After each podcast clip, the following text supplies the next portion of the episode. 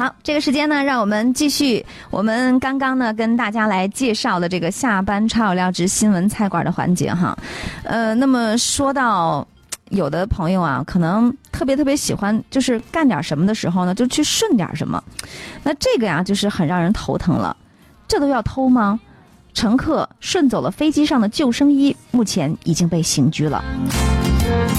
我觉得这和呃之前呢我们来说的那个保定的那三个犯罪嫌疑人真是异曲同工啊！就为了要吃点狗肉，所以呢就去偷狗。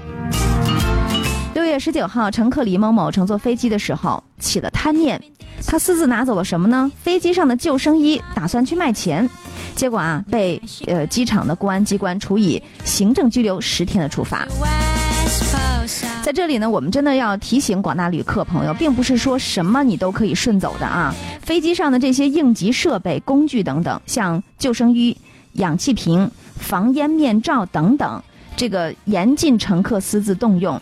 而且呢，根据《中华人民共和国治安管理处罚法》的规定，盗窃、损坏、擅自移动使用当中的航空设施，或者是强行进入到航空器驾驶舱的，均会处以十日以上和十五日以下的处罚，就是拘留。